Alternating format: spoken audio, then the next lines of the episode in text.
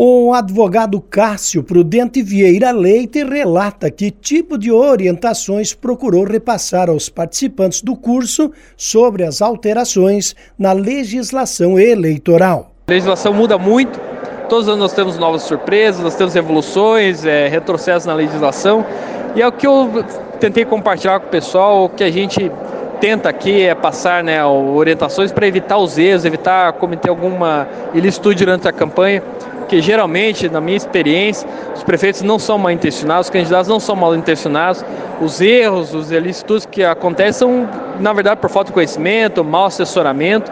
E o que nós tentamos aqui é buscar evitar isso, mitigar esses erros, fazer que as pessoas estejam conscientes do que é o correto, a forma correta de fazer ou a melhor forma de se fazer dentro daquelas possibilidades. E esse evento foi muito proveitoso, uma participação muito grande das pessoas, todo mundo muito interessado no tema. O advogado opina que os potenciais candidatos precisam estar informados sobre as mudanças no regulamento das eleições, pois as campanhas passaram a ter a duração mais curta e estão com o tempo cada vez mais restrito no rádio e TV, e ainda com fiscalização mais estreita do Ministério Público cada vez mais é, fiscalização do Ministério Público, o que é bom, mas também, por um lado, acaba apavorando, afastando algumas pessoas bem intencionadas de, de serem candidatos. E que nós temos a ideia aqui é deixar essas pessoas confortáveis, que elas tenham receio, que elas possam saber o que é o, o correto, o fácil, o direito dentro de uma campanha eleitoral. Nós sempre brincamos até com essa expressão, né, que o advogado na campanha eleitoral ele não ganha eleição, ele não ganha voto a nossa missão é fazer com que a pessoa que seja eleita, a pessoa que ganha o voto popular, consiga assumir, consiga exercer o seu mandato na, na integridade, porque alguns defeitos desses, alguns problemas acabam prejudicando a candidatura da pessoa, acabam ficando aquela pendência durante alguns anos, às vezes a pessoa não consegue assumir por causa disso, ou assume o mandato, fica algum tempo, acaba sendo retirado pela justiça eleitoral. Nosso intuito é evitar que isso aconteça e evitar também que os adversários cometam ilicitudes, ensinar os candidatos a fiscalizarem seus adversários para que seja uma campanha sadia, né? uma campanha correta, que o povo tenha a liberdade de escolher os seus mandatários. Um dos temas mais repercutidos no encontro foi a emenda constitucional 97/2017, que pôs fim às coligações proporcionais, ou seja, para candidatos a cargos do legislativo, como os vereadores. As coligações foram criadas na década de 1950 e, logo em seguida, na ditadura militar, foram vedadas, sendo retomadas apenas com o processo de redemocratização nos anos 1980. A justificativa para formar coligações quase sempre foi a obtenção de mais espaço no rádio e na TV, e assim conseguir mais votos para a coligação de partidos, de modo a eleger candidatos com as maiores votações nominais dentro dela e elevar o coeficiente eleitoral, número de votos válidos dividido pelo número de cadeiras. Sem as coligações proporcionais, some a figura do puxador de voto, como foi o caso recente do deputado estadual Fernando Francisquini, do PSL, que com a votação recorde de 427.749 votos, conseguiu formar bancada de oito deputados, três deles com menos de 20 mil votos.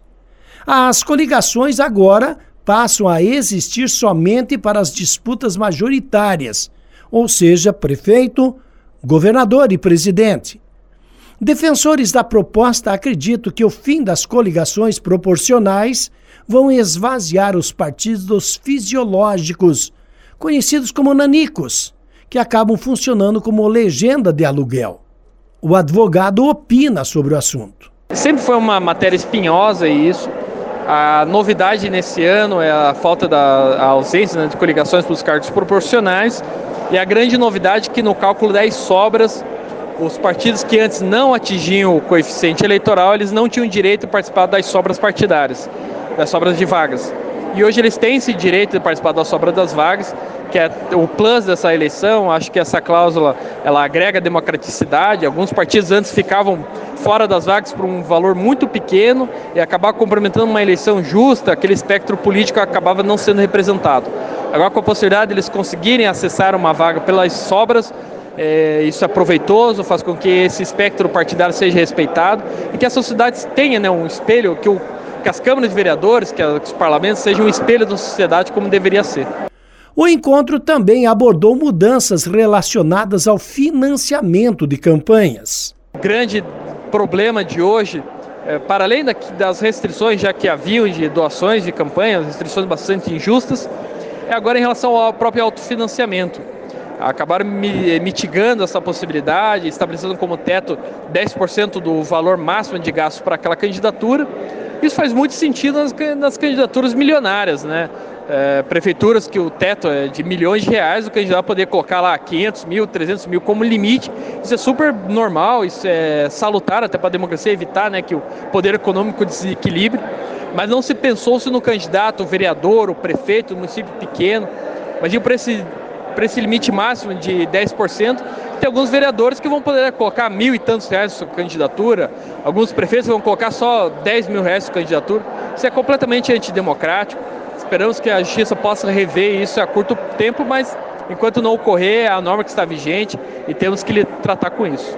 Doutor Cássio, essa não coligação na eleição proporcional é um fato que vai dificultar ou facilitar a vida dos partidários? Olha, sempre é, pensou-se nessa término da, da coligação, justamente para aquelas críticas do eleitor que dizia que votava num partido acabava indo voto para o outro. Mas no final das contas, essa alteração vai fazer com que diminua o número de partidos políticos, todos os partidos vão ter condições de, de, de batalhar em igualdade. Essa eleição deve ter um número muito menor de partidos representados, ou então acontecer uma grande cisão de representatividade partidos que só vão ter representatividade em pouquíssimos municípios. Vai ser uma experiência nova. O Brasil nunca passou por isso nesse, nessa democracia recente. Vamos estudar quais vão ser os reflexos. Eu acredito que é uma possibilidade nova, talvez seja, seja boa para fazer com que partidos diminuam um pouco o número de partidos para que eles façam, se façam mais fortes um número mais concentrado de pessoas, mas também isso acaba mitigando a possibilidade de representatividade de algumas posições políticas a partidos pequenos que defendem ideários legítimos, defendem ideários que são partilhados pela população, eles vão acabar sendo excluídos da participação justamente por não haver mais possibilidade de coligações.